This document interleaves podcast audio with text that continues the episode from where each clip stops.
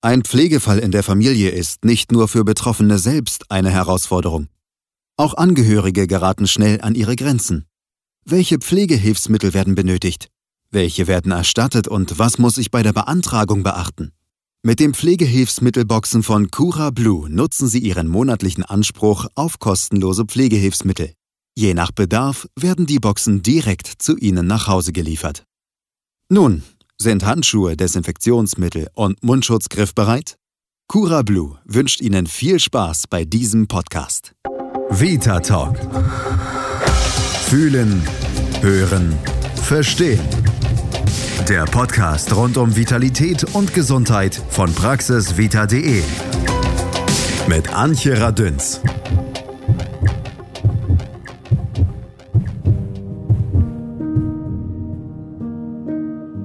Der große GAU kam 2017.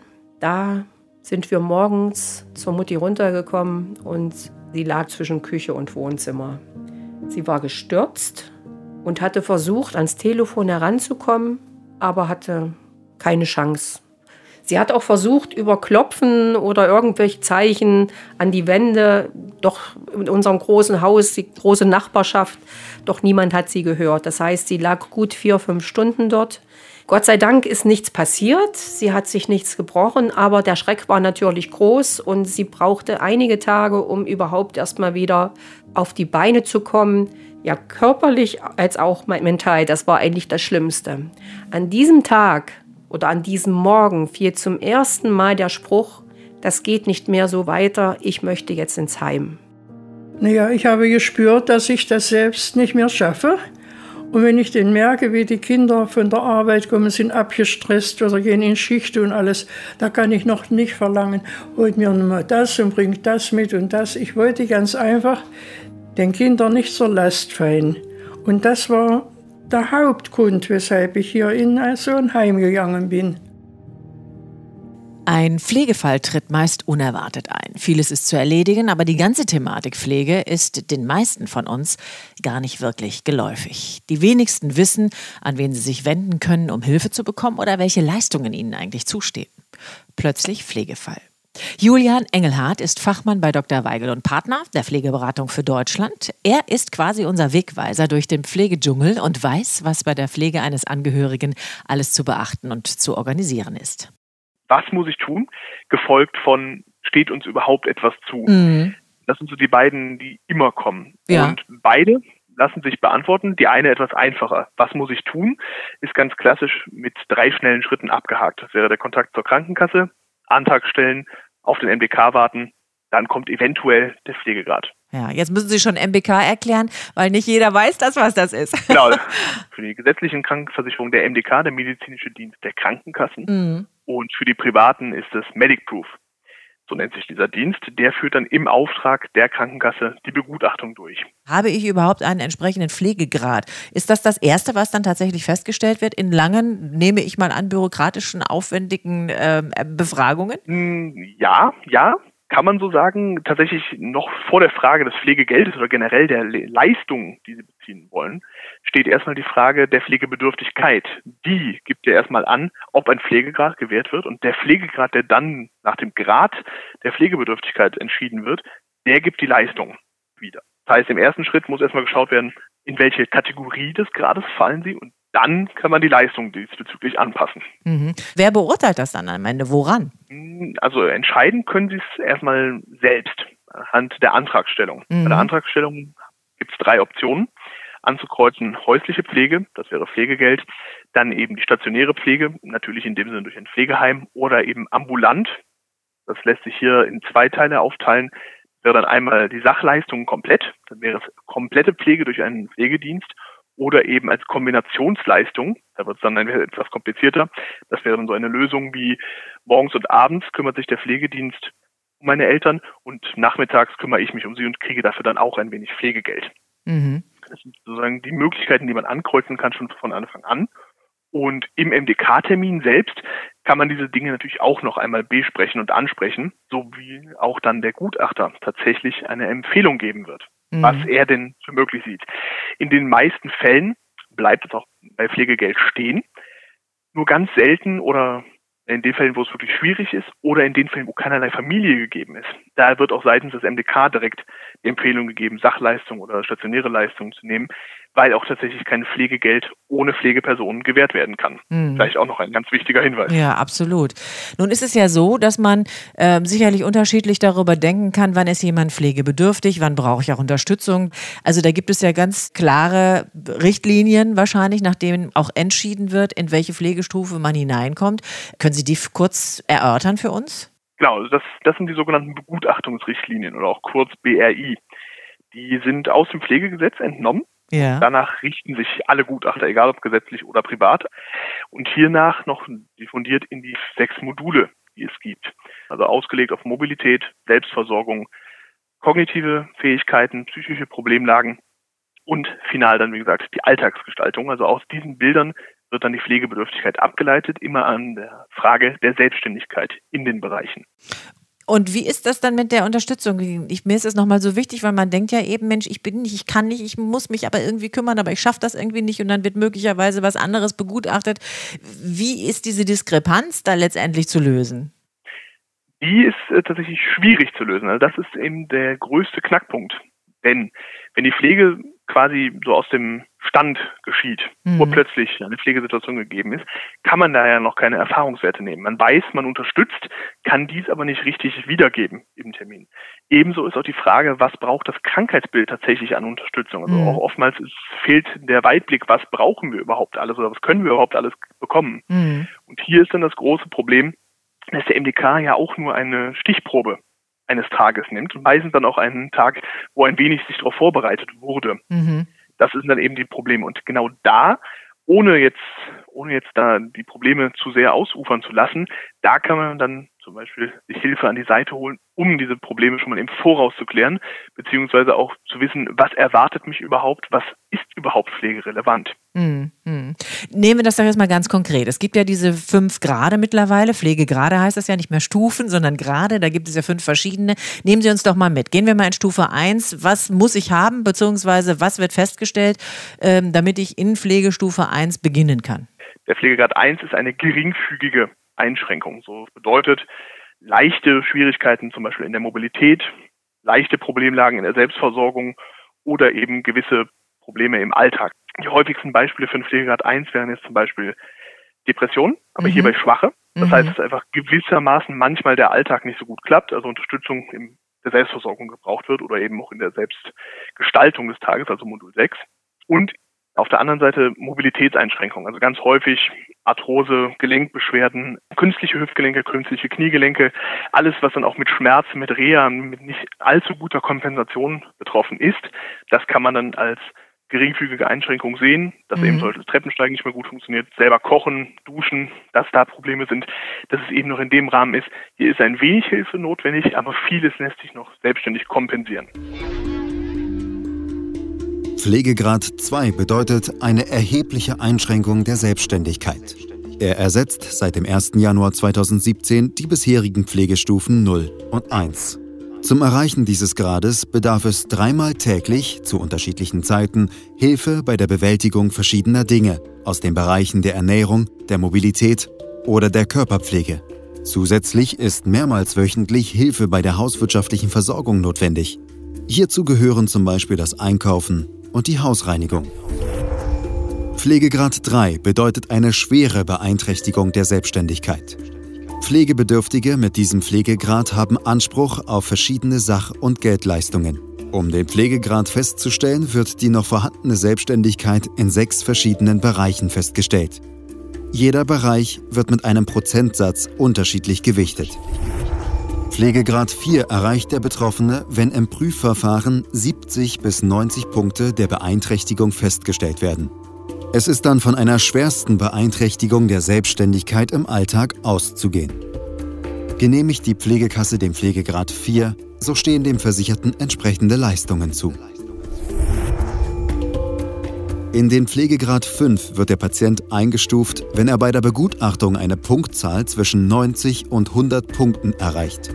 In diesem Fall sieht der Gutachter besondere Anforderungen an die pflegerische Versorgung vorliegen, durch eine Hilfsbedürftigkeit in der Ernährung, der Mobilität und der Körperpflege rund um die Uhr.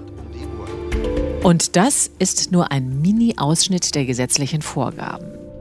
Die Erklärungen dazu sind das eine. Sich damit gut auszukennen oder gar zurechtzufinden, ist ohne Hilfe äußerst schwierig. Das erlebt auch der Pflegeberater Julian Engelhardt. Man wird damit überrumpelt, man weiß gar nicht, was Sache ist. Dass wir auch da nicht nur sagen, so und so ist es, sondern auch immer herleiten für sie. Also die Übersetzung auch zu finden zwischen den Modulen und der eigenen Situation, die gegeben ist die sich ja auch ganz schnell verändern kann. Ja, ich weiß doch heute nicht, ja. heute sage ich vielleicht noch, ich möchte, dass mein Vater noch zu Hause bleibt. Morgen muss der aber vielleicht ins Krankenhaus und dann ändert sich wieder was, oder? Durchaus, durchaus. Du, also in dem Sinne, wenn meistens die Herleitung erstmal gesichert ist, gibt es auch eine große Beratung. Erstens, was Ihnen jetzt alles zusteht, aber eben auch den Ausblick auf die Zukunft. Denn, wie Sie sagen, jede Situation kann sich ändern. Oftmals ist es dann einfach nur die Frage, braucht man noch einen Dienst, braucht man noch Hilfsmittel, Umbaumaßnahmen, all diese Dinge, die hinzukommen. Aber eben bei fortschreitenden Krankheitsbildern, und da sind wir nun mal bei Multiple Sklerose, bei Demenz, bei Alzheimer, also all das ist ja etwas, was sich, wenn auch gut halten lässt auf einem Stadium, aber trotzdem fortschreitet, immer fortschreitet. Also muss man immer auch den Ausblick schon auf die Zukunft geben und auch immer die Warnsignale anzeigen, die dann eben auch den Bedarf geben. Nicht zu sagen, jetzt ist alles mit Pflegegrad 3 stimmig, damit sind sie gut versorgt, sondern auch schauen, dass man in einem halben Jahr auch nochmal Kontrollen ansetzt. Mhm. Sie sitzen ja nun an der Quelle. Sie sprechen täglich mit Menschen, die in diese Situation kommen, dass sie halt selber Pflege bedürfen oder eben Angehörige haben, die gepflegt werden müssen. Haben Sie den Eindruck, dass die alle relativ schnell und gut und zufriedenstellend versorgt werden? Weil die große Diskussion in unserer Gesellschaft geht ja genau in diese Richtung. Was ist eigentlich da? Was kann geleistet werden? Was darf man fordern? Was äh, ist schon Überforderung? Sind überhaupt äh, ausreichend Kapazitäten da, um das alles zu leisten? Wie ist Ihr Eindruck und auch das, das, was die Menschen, die bei Ihnen anrufen, spiegeln? Hm, da muss man ganz, ganz trocken und hart zu sagen, es äh, passt nicht alles. Also in keinem der Bereiche. Tatsächlich ist es immer noch ein Trend, der sich seit 2017 durchzieht, dass jeder dritte Pflegegrad zu Beginn zu niedrig eingestuft ist oder bei der Antragstellung abgewiesen wird, sei es ein Fehler oder sei es einfach ähm, Missverständnisse bei der Krankenermittlung. Dass eben dann da das falsche Krankheitsbild, der falsche Aufwand gegeben wird und die Kasse dann erstmal abweist und sagt, gerade Behinderung oder erstmal eine Reha machen. Das sind halt diese Problemlagen, die da oftmals schon entstehen. Und so zieht sich das dann auch weiter. Wenn der MDK ein falsches Ergebnis ansetzt, dann muss, ist die Frage, lassen wir es dabei oder gehen wir in den Widerspruch? Mhm. Also auch nochmal eine weitere Hürde. Und selbst wenn dann der Pflegegrad am Ende gewährt wird, haben wir in vielen, vielen Bereichen, also vor allen Dingen in Bereichen der Ballungsräume und Großstädte, einen Pflegekräftemangel. Heime haben sehr lange Wartelisten. Pflegedienste sind überfordert und solche Dinge wie 24-Stunden-Pflege und häusliche Pflege mal ebenso zu stemmen. Man jetzt sagt, okay, wir holen uns eine Kraft hinzu. Nur wo soll sie wohnen? Wer, wer kümmert sich darum? Wer bezahlt es am Ende? Ja. Oder eben, wenn sich die Geschwister dann um die Eltern kümmern und auch nicht wissen, na, ich wohne 100 Kilometer weg, du arbeitest 50 Stunden die Woche. Diese ganzen Problemlagen, da kann man nur immer beratend eingreifen, aber tatsächlich fehlt auch an vielen Stellen da die Lösungsmöglichkeit. Das ist leider ein trauriger Trend. Beruhigend klingt das ja nicht. Aber nochmal zurück, kompakt. Was können wir im Vorfeld selbst tun, um uns im Ernstfall schneller um uns oder unsere Angehörigen kümmern zu können? Patientenverfügung. Jetzt ist äh, auch noch ein Wort, was man hier nennen muss, und die Versorgungsvollmacht. Hier ist immer die Frage, ob es nur die Versorgungsvollmacht ist oder eine Generalvollmacht.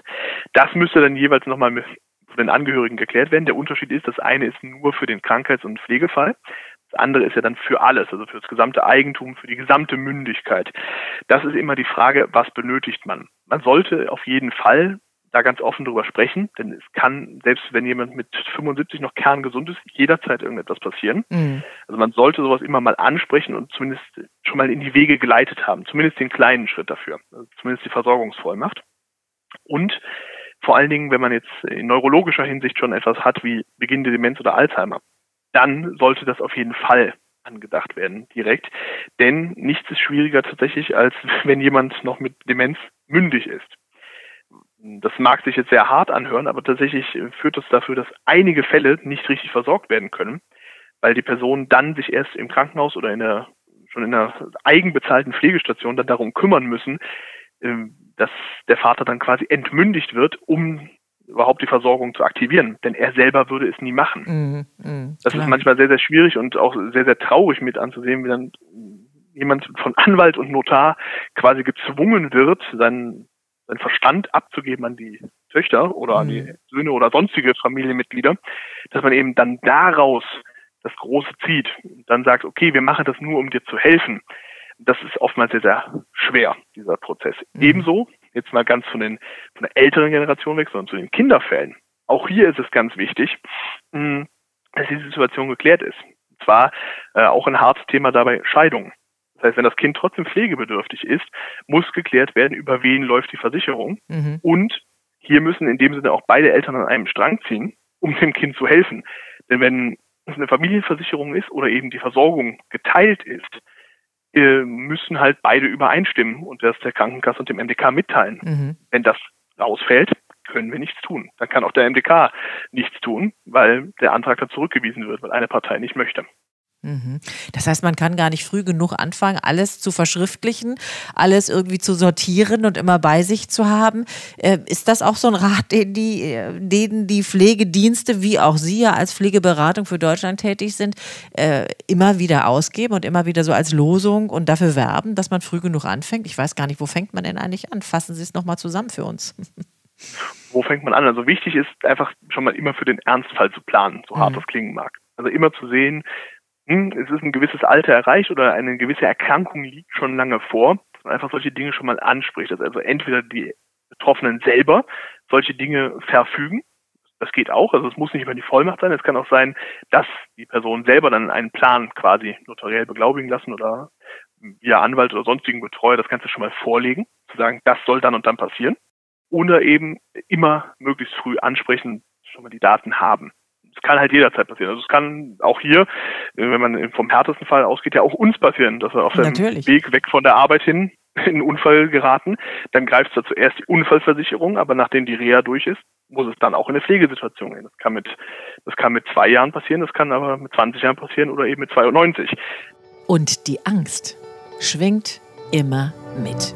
Weil man hört immer nicht äh, Jude so über Heim, ins Heim und um Gottes Willen in meiner Heimat, wie sie es erfahren haben, ach, jetzt ist es so im Heim, die haben sich sonst was vorgestellt, da muss ich denen erstmal erzählen, wie schön, dass es in einem Heim ist. Und das ist wirklich schön. Man kriegt doch alles, es, die sind alle lieb und nett, die Bedienung, die Schwestern und der Arzt kommt, wenn man ihn braucht. Und was will man noch mehr essen und trinken, schmeckt mir wie gut. Und meine Oma hätte noch angefügt, das ist ja die Hauptsache. Nicola Virduzzo ist Pflegebetreuerin. Sie kennt die Ängste gut und weiß sie zu nehmen. Mir geht es eigentlich darum, die Leute so zu nehmen, wie sie sind in dem Moment. Ich bekomme die Leute ja auf meine Station, wenn sie schon sehr erkrankt sind, beziehungsweise auch nicht mehr alleine leben können. Oder wenn Angehörige sich nicht drum kümmern können oder auch wollen. Äh, oft gibt es da Vorgeschichten, die sehr, sehr schwierig waren. Und bei mir ist keine Vorgeschichte, sondern ich kriege die erkrankten Menschen ja so in dem Ist-Zustand und dann kann ich darauf eingehen. Mhm. Ich fand wichtig diesen Aspekt, den Sie gerade mit angesprochen haben, nämlich diejenigen, die den Angehörigen dann bringen. Ja, abgeben hört sich immer so nach Abschieben ja. an, aber es ist ja in der Tat so. Man kommt möglicherweise in den Moment, wo man sagt, Mensch, es geht nicht mehr mit meiner Mutter oder meinem Angehörigen, ja. Partner, was auch immer. Dann landen die da.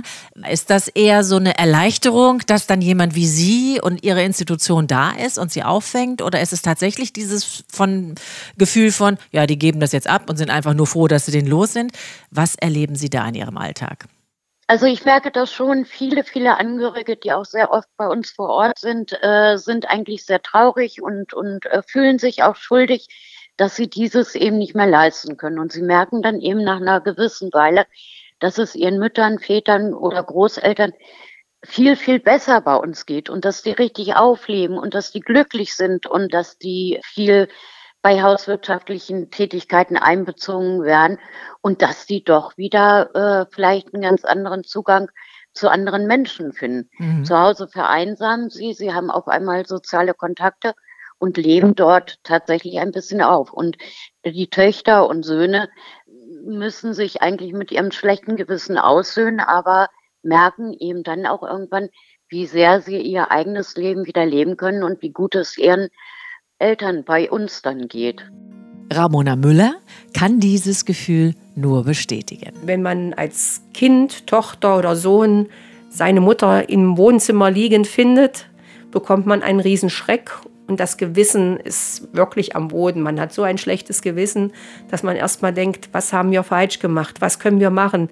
Das war so, so ein tiefer Schock auch für uns. Aber letztendlich hatte sie recht. Und was sagt die Mutti selbst? Die Entscheidung war goldrichtig. Und wie gesagt, wenn ich mit meinen Schulfreundinnen und Nachbarn in der Heimat spreche, und da muss ich denen das immer erklären. Ja, ihr habt doch Sorgen, wenn er aufsteht, dann, dann müsst ihr in Garten oder im Vorgarten und dann müsst ihr das machen und dies und jenes. Und da geht es mir tausendmal besser. Zwischen Entscheidung und diesem Wohlfühlen lagen aber oft die Nerven blank und das schlechte Gewissen nagte an der Familie. Natürlich war schon so, als wir die Wohnung geräumt haben, der Umzug bevorstand, man hatte schon ein schlechtes Gewissen. Aber das war von Seiten unserer Mutti völlig anders als erwartet. Sie war wirklich bestrebt oder sie war, ja, sie wollte absolut in dieses Heim und ließ sich nicht davon abbringen. Heute wohnt sie drei Jahre dort und das Erste, was im Heim passiert ist, der Rollstuhl wurde zur Seite gestellt und es wurde ein Rollator zur Verfügung gestellt und es wurde Laufen geübt mit ihr. Und schon nach den ersten drei, vier Wochen gab unsere Mutti uns strahlend bekannt, sie hat in den ersten drei Wochen schon mehr Aktivitäten erlebt, als sie zu Hause in den letzten fünf Jahren hatte. Unsere Mutti hat vorher so gut wie gar keine sozialen Kontakte gepflegt, hatte sogar abgelehnt. Es hat doch eine Zeit gebraucht, aber mittlerweile hat sie Leute gefunden, mit denen sie sich fast täglich trifft. Man setzt sich bei schlechtem Wetter unten ins Foyer. Da wird man sogar verwöhnt mit Kaffee und mit, mit, mit Getränken. Oder man geht gemeinsam im Garten spazieren. Und das sind eben die Dinge, die sie zu Hause nicht hatte und die sie jetzt wieder hat. Sie ist jetzt mittlerweile 90 Jahre und sie fühlt sich, wie sie sagt, dort sehr, sehr wohl. Und wir freuen uns da natürlich auch drüber. Ja, ich könnte noch sagen, dass es mir hier sehr gut gefällt und dass ich wirklich noch viele Jahre hier sein möchte. Da mache ich direkt mit und finde es rührend zu hören, wie positiv Pflege und Betreuung von Familie Müller empfunden wird.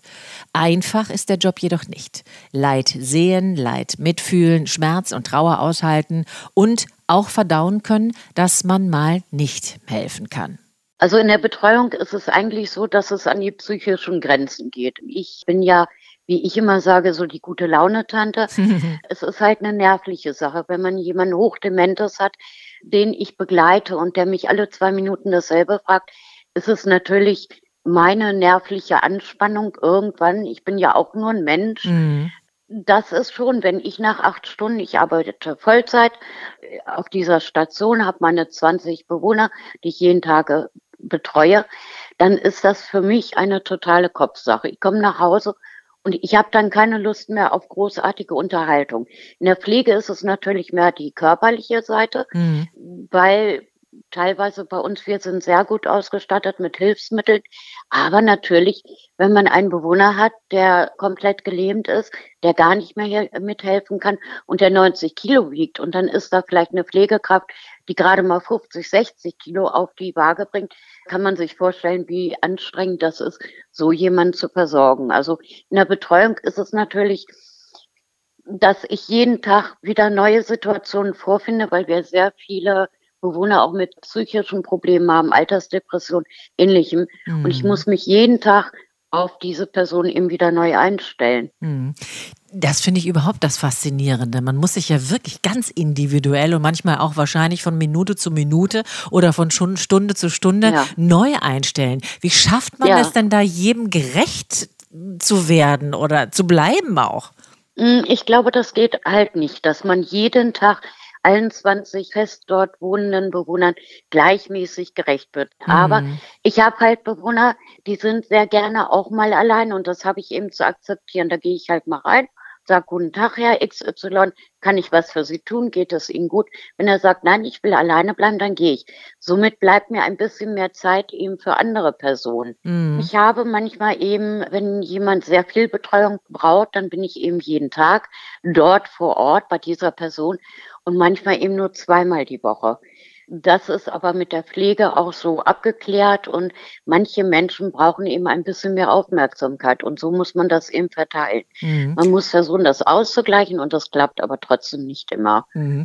Es hört sich für mich aber so an, dass ganz viele schöne Momente auch in diesen Alltag äh, integriert sind und auch von deiner Seite so wahrgenommen werden, aber es gibt sicherlich ja auch die anderen, die traurigen, die schwierigen, die Natürlich. mitreißenden Momente.